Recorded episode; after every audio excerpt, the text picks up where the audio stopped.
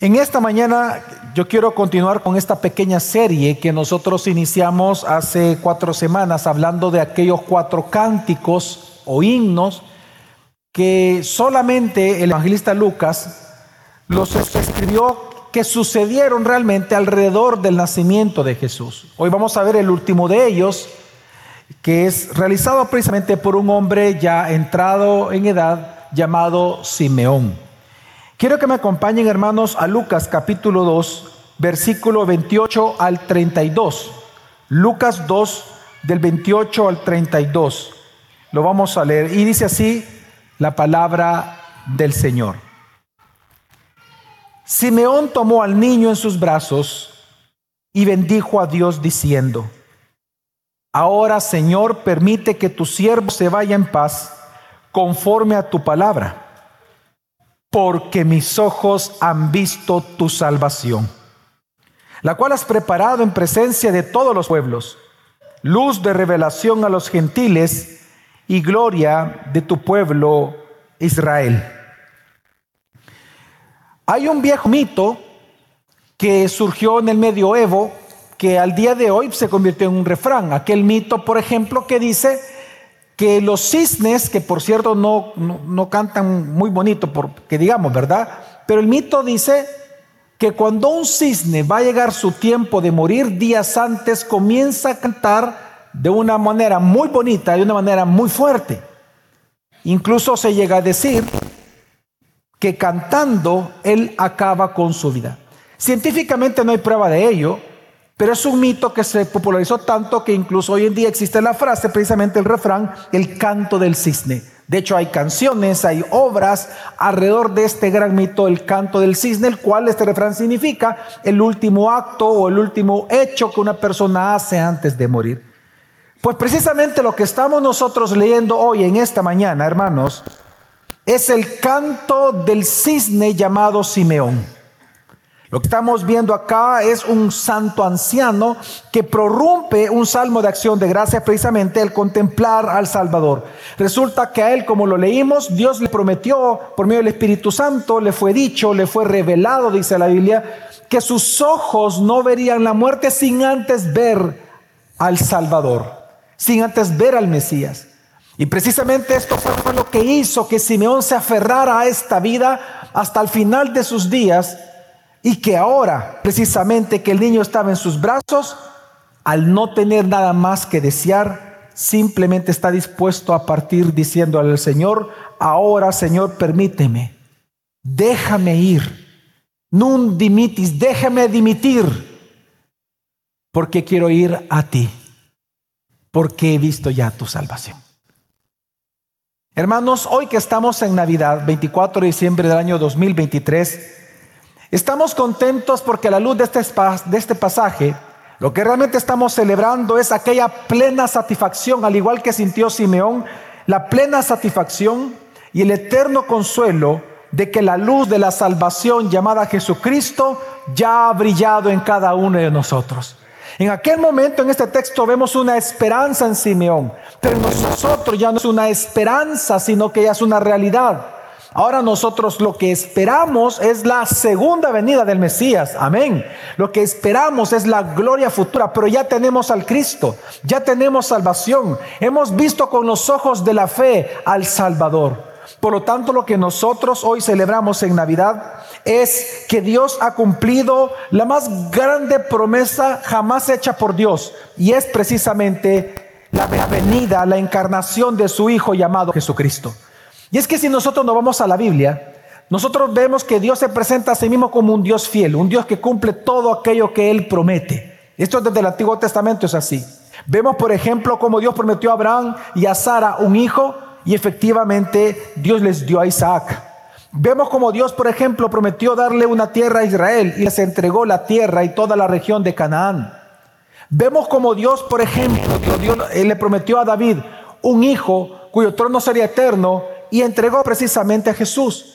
Y así sucesivamente nosotros podemos ver muchas promesas en el Antiguo Testamento, pero la más grande de todas que vemos en la Biblia es que después de la caída, inmediatamente Dios prometió enviar un redentor. Pues resulta como dice Gálatas 4:4, que cuando vino la plenitud del tiempo, Dios envió a su Hijo, nacido de mujer, nacido bajo la ley.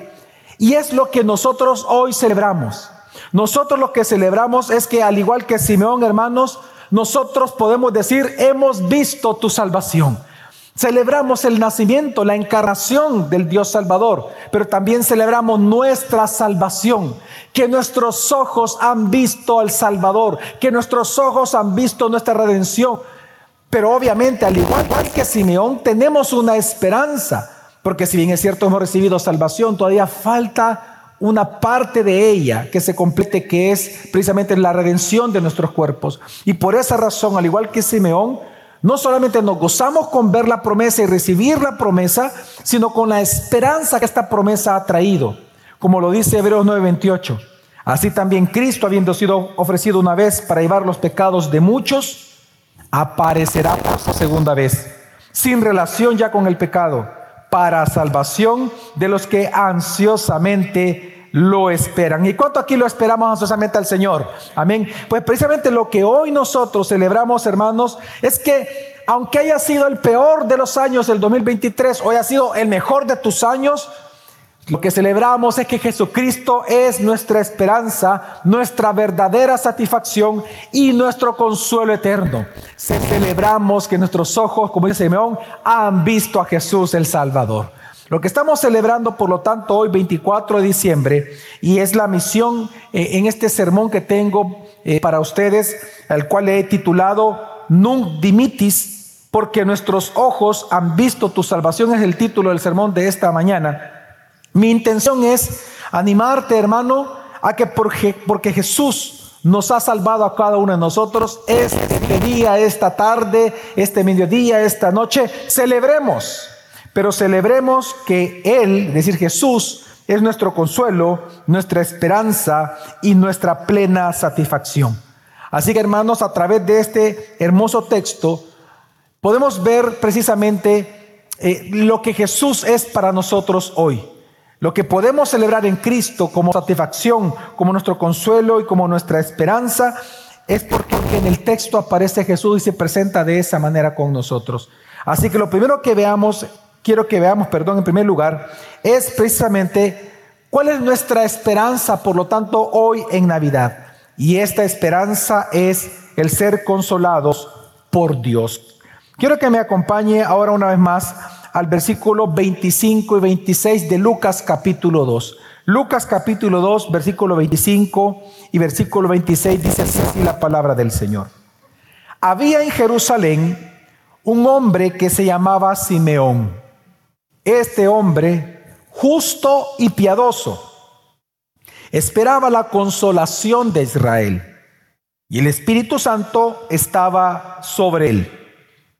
Y por el Espíritu Santo se le había revelado que no vería la muerte sin antes ver al Cristo del Señor. Ahora veamos y analicemos un poco al personaje. La Biblia comienza diciendo en este pasaje que él era un hombre justo y piadoso. Nosotros no sabemos, el texto no nos dice si él estuvo casado, si enviudó, si tuvo hijos, si tuvo amigos, si tuvo casa, no lo sabemos. No nos dice si su vida fue difícil, fue fácil, no lo sabemos. Es más, no nos interesa saberlo. Porque lo mejor que Dios puede decir de una persona lo dijo de Simeón. Que él era un hombre justo y un hombre piadoso. Y es que al decir la palabra justo, lo que la Biblia está diciendo es aquello que, dijo acerca de Abraham, que él era un justo, es decir, alguien justificado por medio de la fe en la promesa de Dios. Y que no solamente era un justo, sino que también un hombre piadoso. Significa que Simón fue un hombre devoto, temeroso del Señor. Pero precisamente porque él era un hombre devoto, un hombre temeroso de Dios, él esperaba algo de las promesas de Dios. Y dice el texto bíblico que él esperaba la consolación de Israel.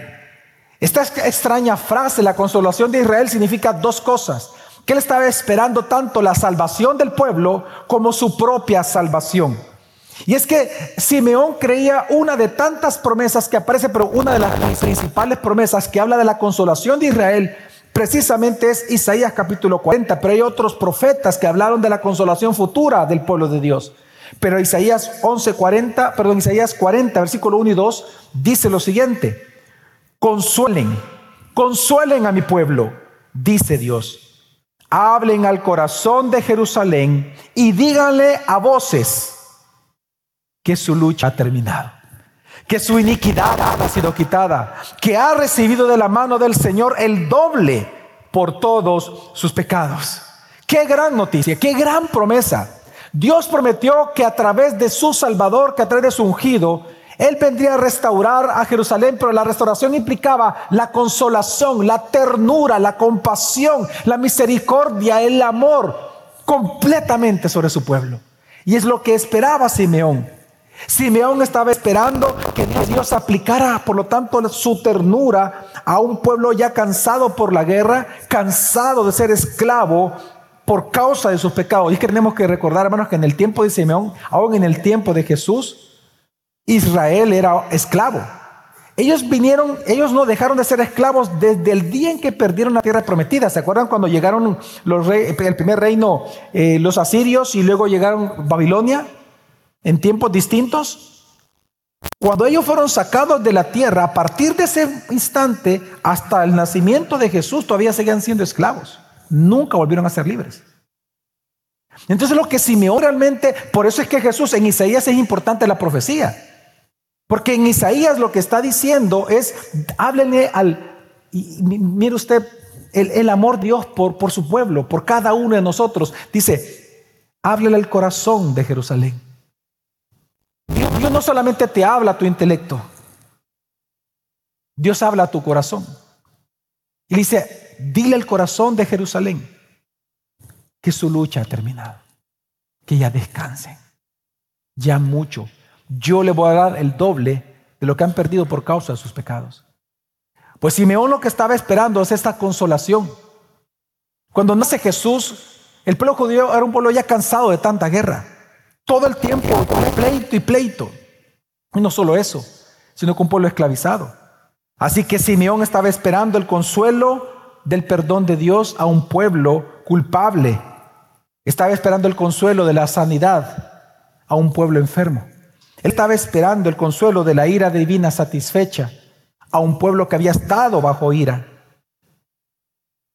Él estaba esperando el tierno afecto del Padre aplicado a toda una nación. Yo no sé si usted se puede identificar con Simeón o para entenderlo un poco lo que está diciendo aquí la Escritura y lo importante que es eso para él que fue. ¿Sabe cuál fue la época en que más la iglesia evangélica de Salvador creció y más personas se agruparon, se congregaron en la historia salvadoreña? En el tiempo de la guerra. ¿Y qué cree usted que es lo que la gente más oraba? Danos pistos, Señor. Eso es lo que la gente más oró en ese tiempo. Paz, consuelo. Pues Simeón estaba en ese momento así. Pero ya era un hombre de edad. Lo que estamos viendo aquí es un hombre piadoso y justo. Hombros gachos, posiblemente pocos dientes, un hombre con poco cabello o canoso, con la piel arrugada. Lo que vemos nosotros es un hombre cansado, cansado de estar trabajando bajo el sol, que estaba esperando una promesa, la consolación de Dios por todo su pueblo. Pero no solamente eso, sino la consolación de Dios de su propia salvación. Porque él no se, no se, alejaba de esto. Es decir, él mismo estaba esperando el cumplimiento del nuevo pacto. Él estaba esperando el nuevo pacto, él sabía, él conocía la escritura, él era hombre justo y piadoso, él ya era un creyente, él no se iba a convertir, él ya era un convertido. Él ya conocía la escritura, había creído en las promesas. Lo que él estaba esperando para él era el cumplimiento del nuevo pacto, el perdón eterno, la vida eterna y precisamente una vida completamente enfocada en Dios por cuanto Dios moraba eternamente con nosotros. Ahora, ¿por qué él esperaba la consolación de Israel? ¿Qué dice el texto? Sigue diciendo, dice, esperaba la consolación de Israel y el Espíritu Santo estaba sobre él. Simplemente era un hombre lleno del Espíritu Santo. Miren hermanos, y esto es bien importante entenderlo. Y yo sé que estamos en Navidad, pero, pero quiero hacer un pequeño paréntesis aquí porque es importante mencionarlo. Yo no sé cuál es la razón, pero muchísimos cristianos en todo el mundo piensan que el Espíritu Santo solo obró en los creyentes del nuevo pacto.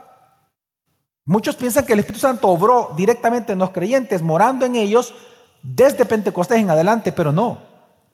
Aquí estamos viendo cómo el Espíritu Santo moraba en los creyentes del antiguo pacto.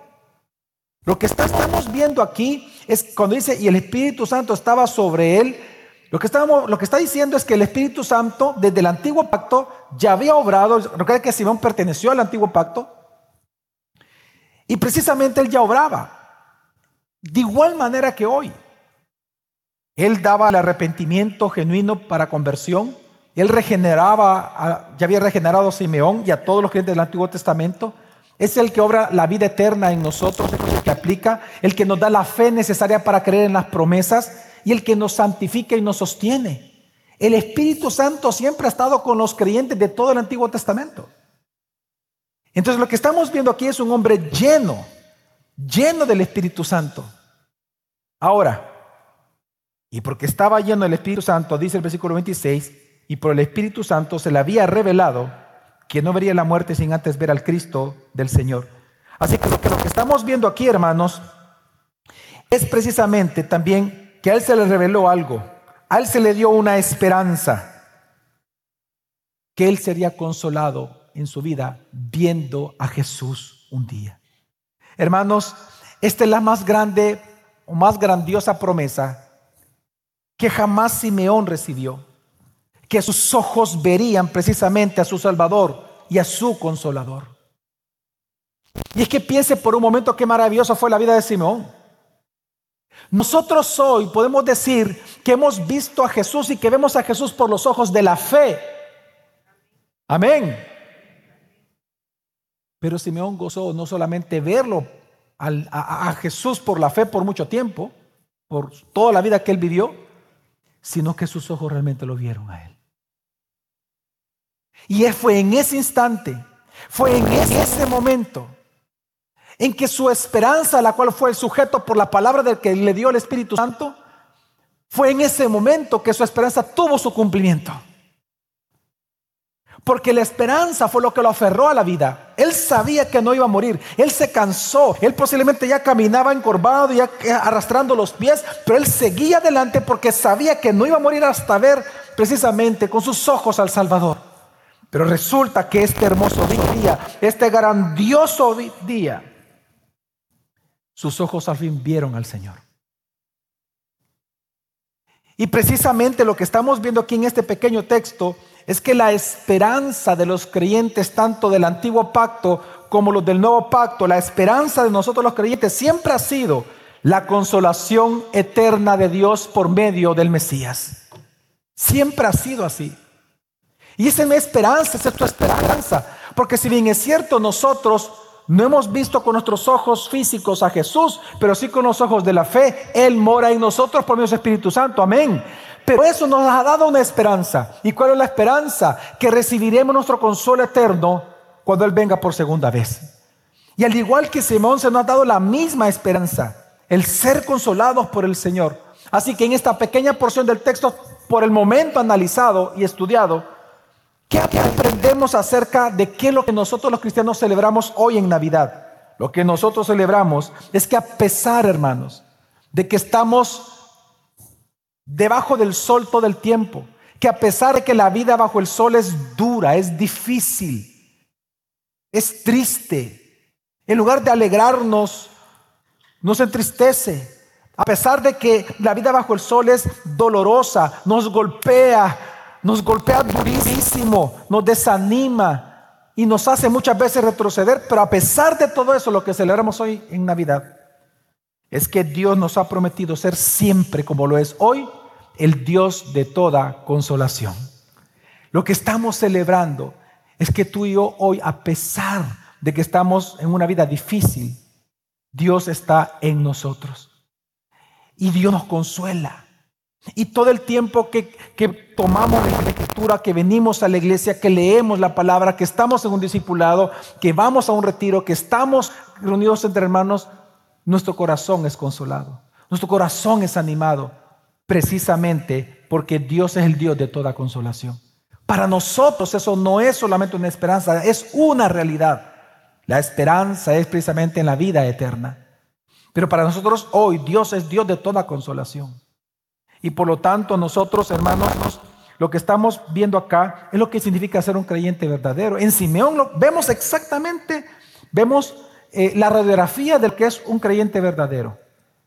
Un creyente verdadero es aquel que espera por medio de la fe en lo que Dios le ha prometido. Esa es la vida cristiana. Por lo tanto, ¿qué celebramos hoy en Navidad en primer lugar? En primer lugar celebramos que a pesar de que estamos en una vida bajo el sol, Dios es Dios de toda, toda consolación para nosotros. Y Dios nos consuela. Dios nos consuela. Como sabemos que un día Él va a consolarnos tanto que dice la Escritura, que Él va a enjuagar cada una de nuestras lágrimas. Ahora, esta es nuestra esperanza, la consolación. Pero también nosotros vemos en este texto el canto de Navidad que podemos dar nosotros hoy.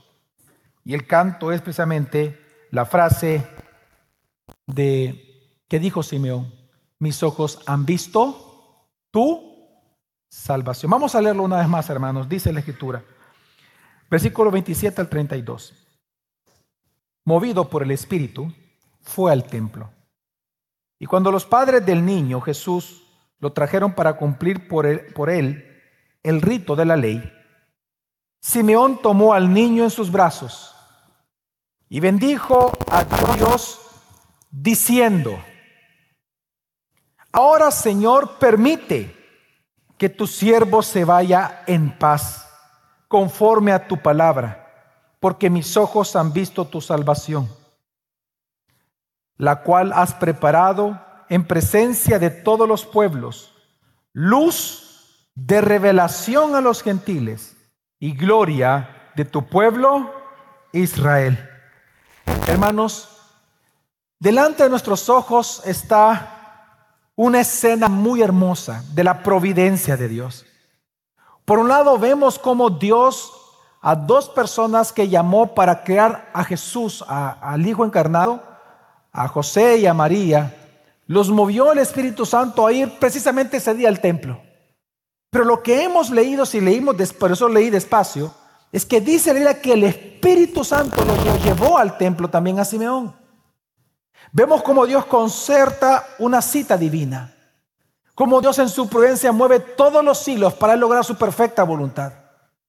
Y vemos aquí como dos, dos grupos de personas, en este caso José y María, movidos por Dios para presentar por Jesús los ritos que él debía de presentar, y ahora aquí un hombre llamado Simeón se encuentra. Un hombre a quien Dios nos llamó para un ministerio muy especial, muy único, muy particular para él. Personalmente, doy las gracias al Señor por el ministerio que él que él decidió llamarme, porque es un llamamiento. Tengo el privilegio de predicar la palabra y pastorear junto con mis otros hermanos. Tenemos ese gran privilegio. Pero Simón tuvo un privilegio que para mí es muy particular y muy especial. El ministerio de él era, como dice acá la escritura, era custodiar y velar por la luz de salvación de las naciones. Y es que, hermanos, Dios llamó a Simeón a velar y a esperar la luz de salvación para las naciones. Y por eso vemos esta escena tan hermosa. Viene Simeón, lo toma en sus brazos, miró al niño y no solamente él miró al Salvador, sino que vio su propia salvación en sus brazos. Exactamente la promesa que Dios le había hecho se estaba cumpliendo en ese instante.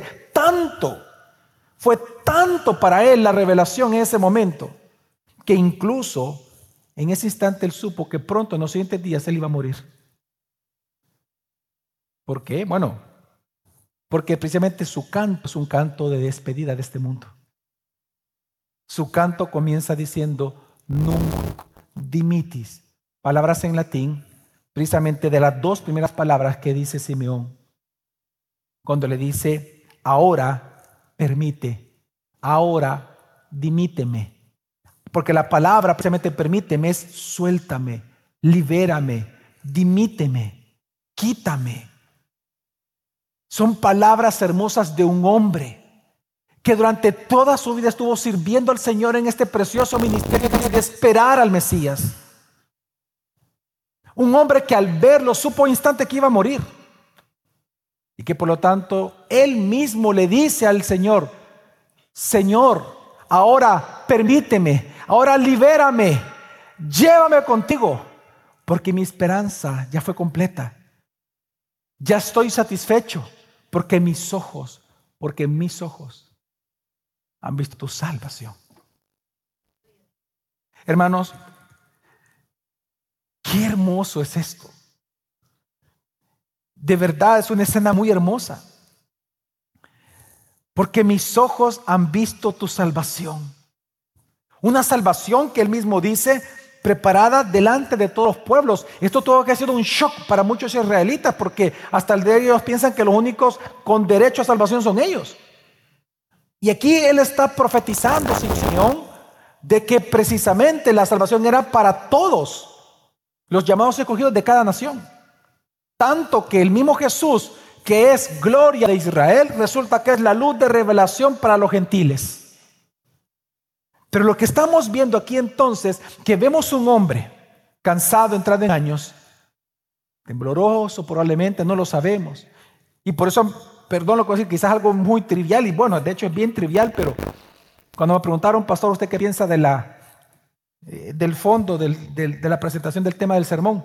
Ese quiero, les digo, ¿dónde está ese hombre abrazando al niño? Les digo, porque miren el rostro, les digo yo. Eh, eh, es que es un hombre, yo me imagino que es un hombre que cuando lo abrazó a Jesús, para que él haya dicho, es que él pudo, mire hermano, él pudo haber dicho muchas cosas. Imagínese usted viendo a Jesús. ¿Qué es lo que usted diría? No sé, gloria a Dios, Señor, qué privilegio, Señor. Yo no sé qué usted que hubiera dicho, pero este hombre dijo, dimíteme. Ya estuvo Dios. Ya. Mira, ya no tengo fuerzas. Ya estoy cansado, Dios. Ya me cuesta caminar. Pero resulta que he visto tu salvación. ¿Qué más puedo desear? si mis ojos ven al deseado de las naciones. Señor, permíteme ir hacia ti ya. Ya quiero irme en paz contigo. Qué hermoso. Y es que, hermanos, es que ahora que sus ojos han visto al Salvador, ella no tiene nada más que desear. Porque preguntémonos, ¿acaso hay algo mejor que Jesús? Es que al tener a Jesús tenemos todo. Si tú eres un hombre o una mujer orgulloso de lo que tú tienes, de lo que tú gozas, aquello que, incluso exhibes delante de tus amigos, pues quiero, pero, pero, pero lo exhibes sin Cristo. Pues quiero decirte que tú no tienes absolutamente nada, porque tener todo sin Cristo es no tener absolutamente nada. Pero vemos aquí un hombre que esperó lo mejor a Cristo y cuando lo vio ya tuvo todo. Por lo tanto, ¿qué se puede comprar en este mundo que ver a Jesucristo, a nuestro Salvador? Así que hermanos, ¿acaso hay algo mejor que Cristo? No. Y por eso nosotros vemos aquí el canto del creyente. El canto del creyente es un canto de satisfacción.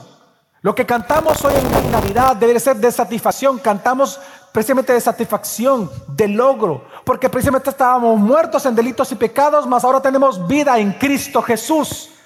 Lo que nosotros celebramos hoy en Navidad, que antes estábamos muertos y estamos vivos, que estamos alejados de Dios, ahora estamos cercanos a Cristo.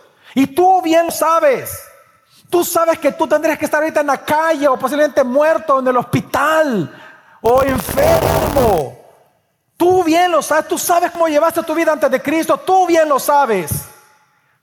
Pero resulta que Dios tuvo misericordia de ti y de mí sin merecerlo. Y hoy estamos aquí adorándolo a Él.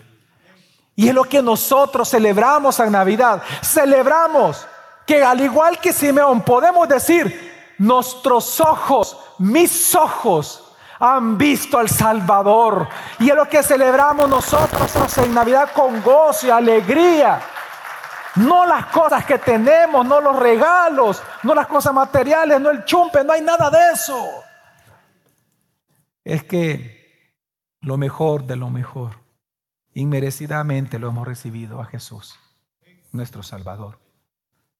Así que lo que estamos viendo aquí en Simeón no es la despedida de un hombre amargado. Usted no ve a un hombre ya mayor amargado, no, que hoy en día es bien común, ver eso, lamentablemente. Vemos hombres amargados, muchas veces hombres de 80, 90, 90, más de 90 años, 100 años, amargados porque sus hijos los han dejado, porque los abandonaron en un asilo y ya no los vuelven a ver, porque resulta que el mundo los, los aparta. Yo he contado a ustedes ya varias veces y hace poco, una vez más, me lo dijo una persona que yo tanto amo. Yo hace tiempo yo le conté a usted que un hermano de la iglesia que ya murió, un hombre muy mayor, un hombre que arrastraba los pies, venía aquí, yo le pregunté, hermano, ¿qué es lo más difícil de haber envejecido? Le dije. Es la pregunta que le hice. Y me dice, pensar, me dice, es saber, pastor. Él hablaba muy despacio. Ya a su edad, ya no hablaba rápido sino que se habla lento porque están procesando lo que van a decir y cómo decirlo. Ellos en su mente piensan que van a 100 kilómetros por hora. Claro, claro, yo porque me lo han dicho, pero ellos saben que van despacio articulando. Y él me dijo, lo más difícil, pastor, es que todos piensan que yo soy bruto, que yo soy tonto, porque hablo despacio y ya no hago las cosas como antes. Pues resulta que una persona que yo amo, hace poco, mi mamá me dice, ella, mi mamá es divertida, mi mamá es sonriente, yo nunca la he visto realmente enojada, aun cuando se enojaba me daba risa. Era divertido verla, o sea, para mí yo, o sea, de verdad nunca, yo no tengo un mal recuerdo, de verdad, les digo, un mal recuerdo mi mamá no lo tengo. O sea, me, tiraba, me tiró la chancleta, me tiró eh, la secadora un día, o sea, el cepillo, pero todo eso me dio risa, de verdad, nunca, de verdad. Y mi mamá que está fuera del país en este momento, eh, me dice, ay hijo, ya se me están olvidando las cosas, es que a mi edad, y me dice, pero es que mira hijo, te voy a decir algo, me dice. Yo no le pregunté a ella nada, ella me lo dijo. Yo en mi mente, yo me siento de verdad como aquella mujer que tenía 16 años ahí en Cojutepec.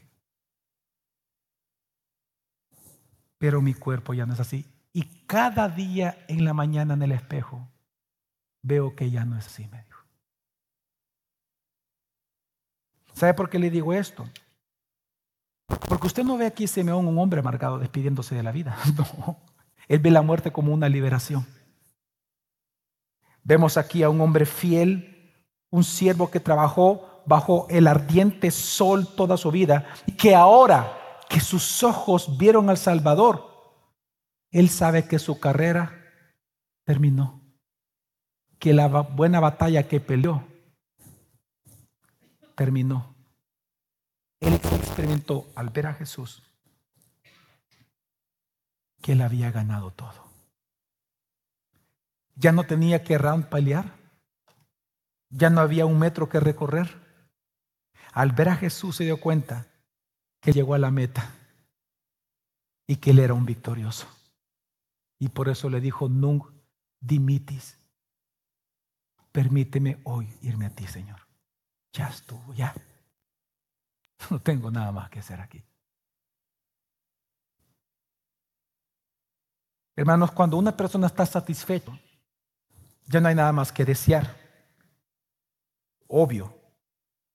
Pero lo que tenemos que entender es que no hay satisfacción plena en esta vida, sino solamente en Jesucristo. Y por eso él no temía la muerte. Él lo vio como una liberación porque frente a sus ojos estaba aquel que sabía que lo iba a redimir de la tumba, el que lo iba a resucitar un día. Por eso, hermano, Nadie de los que está aquí, jamás nadie de los que está aquí, va a poder decir, al igual que Simeón, nunc dimitis a Dios.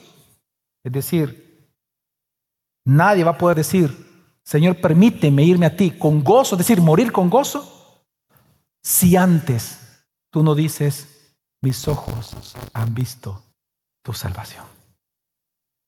Solo aquel que ha visto a Jesús, solo aquel que ha sido salvado por Cristo, solo aquel que ha sido lavado por su sangre, podrá decir, nunc dimitis, nunc dimitis con gozo, Señor, quiero irme a ti. Yo he tenido el privilegio de estar con hermanos eh, en su lecho de muerte. Obviamente por, las funciones es la probabilidad bien alta estar ahí. Y recuerdo la ocasión de un hombre que estaba sufriendo mucho y que tenían que sedarlo, decir, eh, o sea, no, no, no matarlo, me refiero a que tenían que sedarlo fuertemente por el dolor que estaba sufriendo, eran espasmos en todo el cuerpo, muy doloroso, muy, muy doloroso. Y yo miraba que él se resistía y yo le pregunté que por qué estaba así y él me decía que él estaba esperando que viniera su hija, que vive en otro país. Y él me dijo, yo voy a resistir hasta verla, me dijo. Mis ojos la tienen que ver, pastor. Me tengo que despedir de ella. Efectivamente, cuando yo salí, oré por él y todo, menos de una hora o a la hora probablemente, vino la hija al país. Me contaron, según la misma familia, me contó que estuvo hablando con ella dos horas, estuvo riendo con ella, le dio muchos besos, ya una mujer casada, mayor, tiene hijos, pero la abrazó como que fuera su niña. Se despidió de ella. Y en cuestión de, después de esas dos horas, simplemente lo tuvieron que sedar por los dolores. Y a las dos, tres horas murió. Pero él murió feliz. Nunca dimitis. Es que nadie, nadie podrá jamás dejar este mundo con gozo si antes no dice, si antes no tiene la convicción, mis ojos han visto a ti, Jesús, mi Salvador. Por lo tanto, así que mira, no importa si tú en esta vida has tenido logros este año, has tenido desaciertos, has tenido derrotas, te han estafado, has perdido mucho o has ganado mucho. Tu satisfacción hoy en Navidad no tiene que ser las cosas materiales, sino precisamente que tus ojos han visto al Salvador.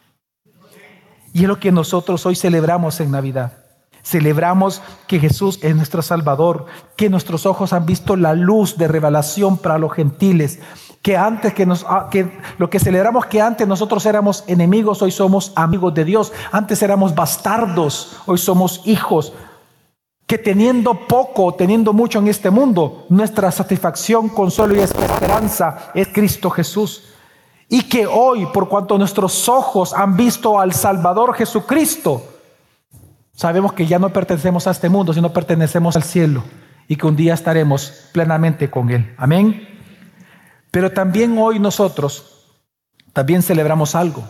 Celebramos que ya estamos agotados de una vida sin sentido y por lo tanto celebramos que agotado de una vida sin sentido, hemos abrazado el Evangelio de Jesucristo. ¿Sabe por qué le digo esto? Porque hay algo bien interesante que no sé si usted lo notó. Yo cuando empecé a, eh, eh, leer eh, Lucas para esta serie que se ha estado predicando, me pareció curioso algo. Yo lo vi y, hasta, pues, hasta este sermón quise indagar un poco sobre, sobre esto. Y es que no sé si usted ha notado que desde que comenzamos las predicaciones, piensa en Zacarías, eh, el, sacerdote, ¿verdad? El papá de Juan Bautista, Zacarías, su esposa Elizabeth, vemos acá a Simeón, luego leímos a Ana, que no voy a predicar de Ana hoy, pero vemos a Ana acá.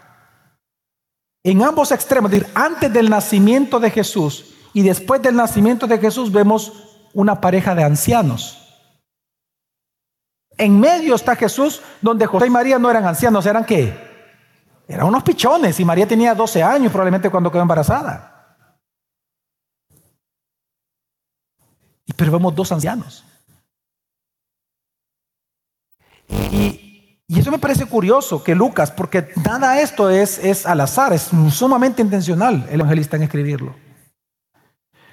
Y, y es interesante porque lo menciono Porque hay un texto en Lucas que nos da luz de qué poder, por qué, por qué él pone de testigos de Jesús a ancianos ya cansados y agotados.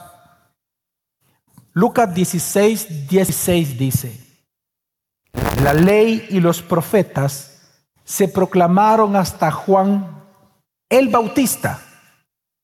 Luego dice, desde entonces se anuncian las buenas nuevas del reino de Dios. Vean todos para acá. Lo que está diciendo Lucas es lo siguiente. La proclamación de los del antiguo pacto llega hasta Juan Bautista. De hecho, Juan Bautista se le considera, por, lo que está diciendo, el último de todos los profetas del antiguo pacto. Pero a partir del nacimiento de Jesús, se comienza, desde que comienza su ministerio, él comienza a anunciar las buenas nuevas del qué? Del reino de Dios. ¿Cuáles fueron las primeras palabras de Jesús según Mateo? He aquí que el reino de Dios se ha acercado a vosotros.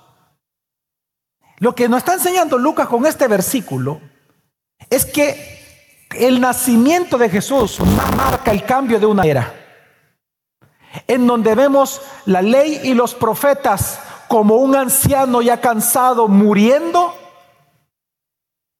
y naciendo el nuevo pacto en Cristo Jesús, la era del Evangelio, en donde la ley y los profetas se cumplen en Cristo y ahora cumplida en Cristo nuestra misión es predicar el Evangelio y creer en el Evangelio. Pues entonces, ya entendiendo esta perspectiva, lo que vemos nosotros en Simeón es aquel hombre anciano y justo representando la ley. La ley ya agotada por la edad, pero ya la ley cansada, hoy dispuesta a abrazar el Evangelio para así partir en paz. Lo que vemos delante de nuestros ojos es un cambio de era. Un hombre o digamos la ley ya cansada, abrazando el Evangelio. Pues eso nos dice mucho a nosotros. Todos los que estamos aquí hemos sido buscadores. Algunos buscadores místicos. Otros han buscado, por ejemplo, milagros. Otros han buscado sabiduría en el cristianismo, en otros lados, perdón. Otros tal vez han buscado señales. Tal vez usted de los que andaba buscando la profecía falsa de la niña Tita, ¿vea? O de la niña Yoli, o de la no sé quién. Y anda buscando de, profeta en profeta, ¿verdad? Yo no sé. Pero todos aquí hemos sido, hemos sido precisamente buscadores. Pero lo que vemos nosotros hoy en este texto y es lo que celebramos es que un día, por la misericordia de Dios, Dios nos hizo ver esto, que estando cansados de ser buscadores y no encontrar nunca nada que nos satisfaciera, un día abrazamos el Evangelio por su misericordia. Y hoy estamos plenamente satisfechos en esta vida en Cristo Jesús. Es lo que celebramos en Navidad. El cambio de nuestra vida. Una vida basada en obras buenas, queríamos ser buenos y ganarnos el cielo, a una vida basada en la gracia salvadora de nuestro Señor Jesucristo por medio de la fe. Ahora entonces, ¿qué celebramos? Bueno, lo que celebramos entonces es que porque Jesús nos ha salvado, Él es nuestra satisfacción, nuestro consuelo y nuestra esperanza. Ahora, pero yo quiero terminar en el poco tiempo que tengo nada más con una idea que vemos aquí en Simeón. Unas últimas palabras que ya no es un canto, pero que se las dio a María y que creo que son importantes porque nos dan luz también ahora de una manera peculiar de lo que tenemos que celebrar en Navidad. Lucas 2, 33 al 35 dice así, y los padres del niño estaban asombrados de las cosas que de él se decían. Simeón los bendijo. ¿Qué hizo Simeón? Los bendijo. Imagínense, el corazón de ellos está rebosando, el de María, el de José estaban rebosando de alegría por tanta bendición. Los bendijo Simeón, lo que decían del niño. ¿Cómo usted se siente cuando le chulean a su hijo? Bueno, pues bien, ¿no? ¿Verdad? Hasta, hasta usted, ¿verdad? Cuando anda bien vestidito, se lo anda enseñando casi a las personas, ¿verdad? Tal vez a usted la salude usted, hola, ¿qué tal? ¿Cómo estás? Y enseñándole al niño, ¿eh? para que se lo chuleen. Claro, porque es parte de la vida, ¿no? Y es que estaban sus corazones llenos en abundancia de alegría.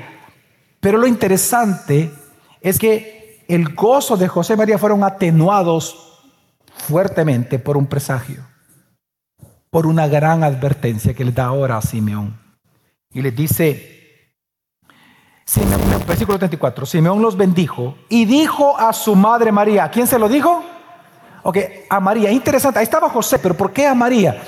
Eh, esto tiene una explicación. Es bien interesante, hermanos, que después de este evento, vemos que los siguientes eventos que se nos narran no es de la infancia de Jesús, sino hasta que él tiene 12 años de edad. Ahí vuelve a aparecer Jesús. ¿Se acuerdan allá en el tiempo de la Pascua, que él se pierde, verdad? Y es allá en el templo y todo, ok. Después de ese evento, nunca más José es vuelto a mencionar en toda la Biblia. Ah, eso nos dice mucho. Por muy probablemente, José murió en esa época. ¿Qué significa? Que Jesús también experimentó, aparte todo el dolor que él recibió, el dolor de la pérdida de un papá. Aproximadamente la edad de los 12 años. Y no solamente eso, María experimentó, una mujer piadosa también, la muerte de su esposo. Enviudó a los 24 años y se mantuvo fiel al Señor en ella en adelante. Entonces, por eso es que se dirige a María, porque José no iba a ver esto. Pero ¿qué es lo que iba a vivir María? Entonces Simeón le dice, este niño ha sido puesto para caída y levantamiento de muchos en Israel y para hacer señal de contradicción. Y una espada traspasará aún tu propia alma, a fin de que sean revelados los pensamientos de muchos corazones. Tres cosas dice acerca de Jesús lo que va a ocurrir. Número uno, que este niño sería puesto para caída y levantamiento de muchos en Israel. Es decir, hermanos, y hasta el día de hoy esto sucede. El mismo evangelio de Jesucristo que te salvó a ti, resulta que es la piedra de tropiezo de todos aquellos que no creen en Él. Amén. El mismo Jesús que es Salvador es piedra de tropiezo para los que lo rechazan. Y es lo que está diciendo Simeón. Él será puesto para caída, es decir, para condenación eterna para algunos y para otros levantamiento de muchos. Pero no solamente de eso, y para hacer señal de contradicción. La palabra contradicción es de, significa oposición, es algo contrario, rechazo. Es decir, Simeón está diciendo, María, tu hijo va a ser rechazado.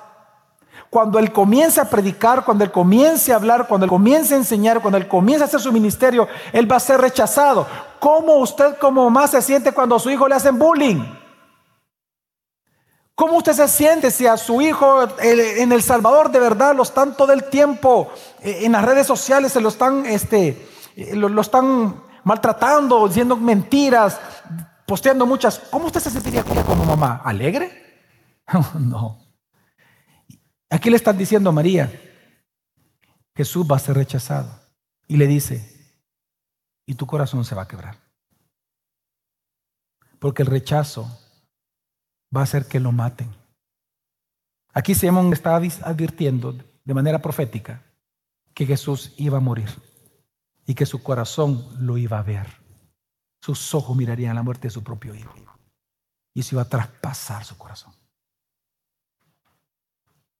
pero que era necesario, dice, para que sean revelados los pensamientos de muchos corazones. Pues entonces, ¿por qué estoy predicando esto en un 24? Porque yo pude perfectamente haber omitido esto, se lo digo, como predicador, pude perfectamente haber omitido esto y haber cerrado anterior. ¿Por qué?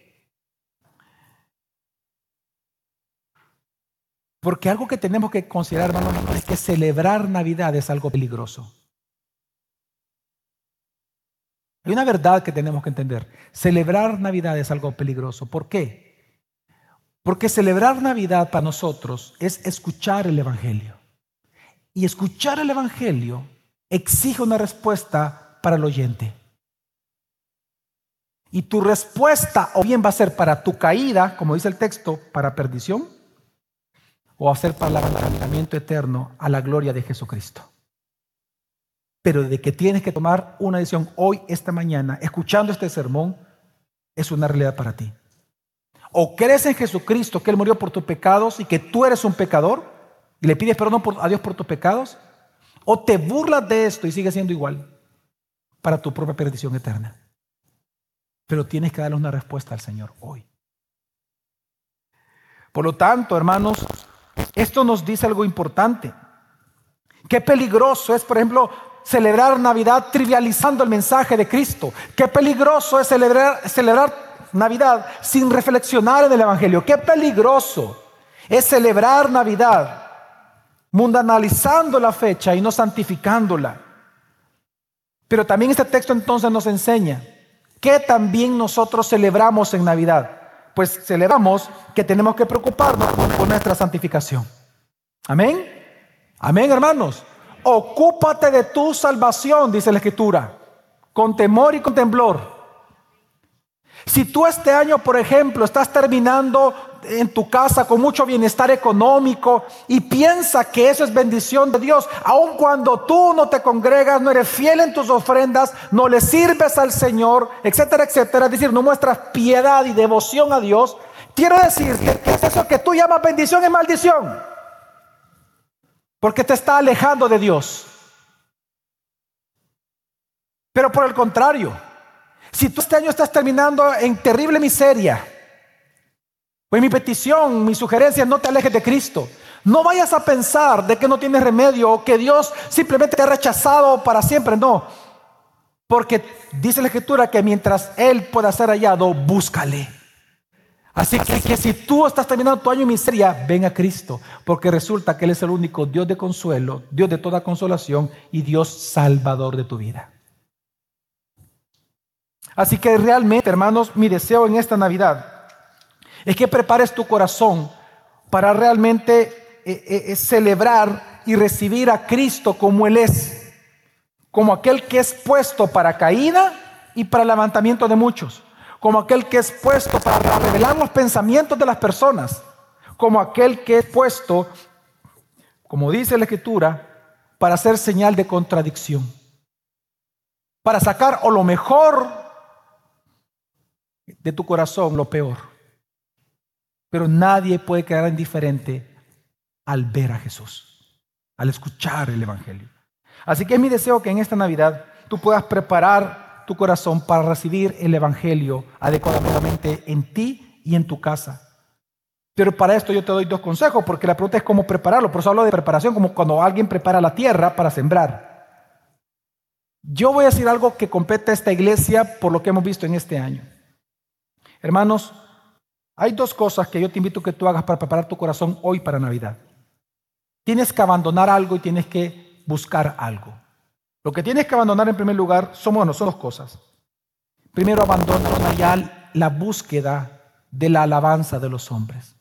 Estamos en una cultura en donde todo el tiempo a nosotros se nos está inculcando y se nos está normalizando que la vida del ser humano, incluyendo la de los cristianos, es tratar, o es tratar de ser exitosos medido por cuánta gente te sigue, cuánta gente dice que te ama, cuánta gente te aprueba lo que tú haces. Pero solo te recuerdo las palabras de Jesús. Aquel que se constituye amigo del mundo, o que se hace amigo del mundo, se constituye enemigo de Dios. Si el mundo a ti te ama, es porque tú eres prácticamente del mundo. Tus acciones son del mundo. Porque Jesús dijo que el mundo ama solamente lo que es suyo.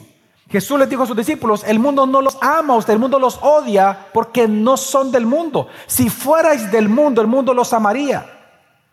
El problema es que estamos en una cultura en donde se nos enseña a nosotros a, tratar de ser populares, de obtener los, máximos likes, de, ser los más seguidos y, y una lucha frenética por caerle bien a medio mundo. Hermano, hermano, abandona eso. Porque, ¿Y por qué abandonarlo? Porque dice la escritura que aquellos, y lo dice la, y bien lo dice, que aquellos que buscan servir o serle agradable a los hombres, no le pueden servir a Dios, dice la escritura. Y es que tú al buscar la gloria de los hombres, vas a oscurecer la gloria de Dios delante de ellos. Así que no te conviene a ti. Y lo, y lo segundo que tienes que abandonar es la búsqueda de encontrar satisfacción en esta vida bajo el sol que es dura, tratar de encontrar tu satisfacción en el dinero o en lo que el dinero compra. Ten cuidado con eso.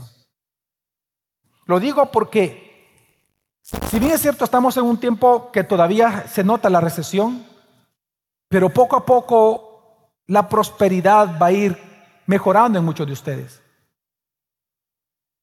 tu tentación va a ser no ser fiel a Dios. Te un texto interesante en Lucas 16, 14. Dice, los fariseos que eran amantes del dinero oían todas estas cosas y se burlaban de él, de Jesús. ¿Sabe lo que ocurre en el corazón de una persona que ama el dinero? Que se burla del Evangelio cuando el Evangelio te dice, diezma y ofrenda. Se burla. ¿Y qué? No, yo no lo voy a hacer, es un robo. Es como que tú te sintieras mal porque yo te dijera, bueno, si te dieron aguinaldo, te indemnizaron, te dieron vacaciones y todo eso, ¿dónde está el diezmo y la ofrenda? Si a ti esos tipos de frases te ofenden, analiza tu corazón. A la palabra amante del dinero, dice, amante es avaro, codicioso. Es más,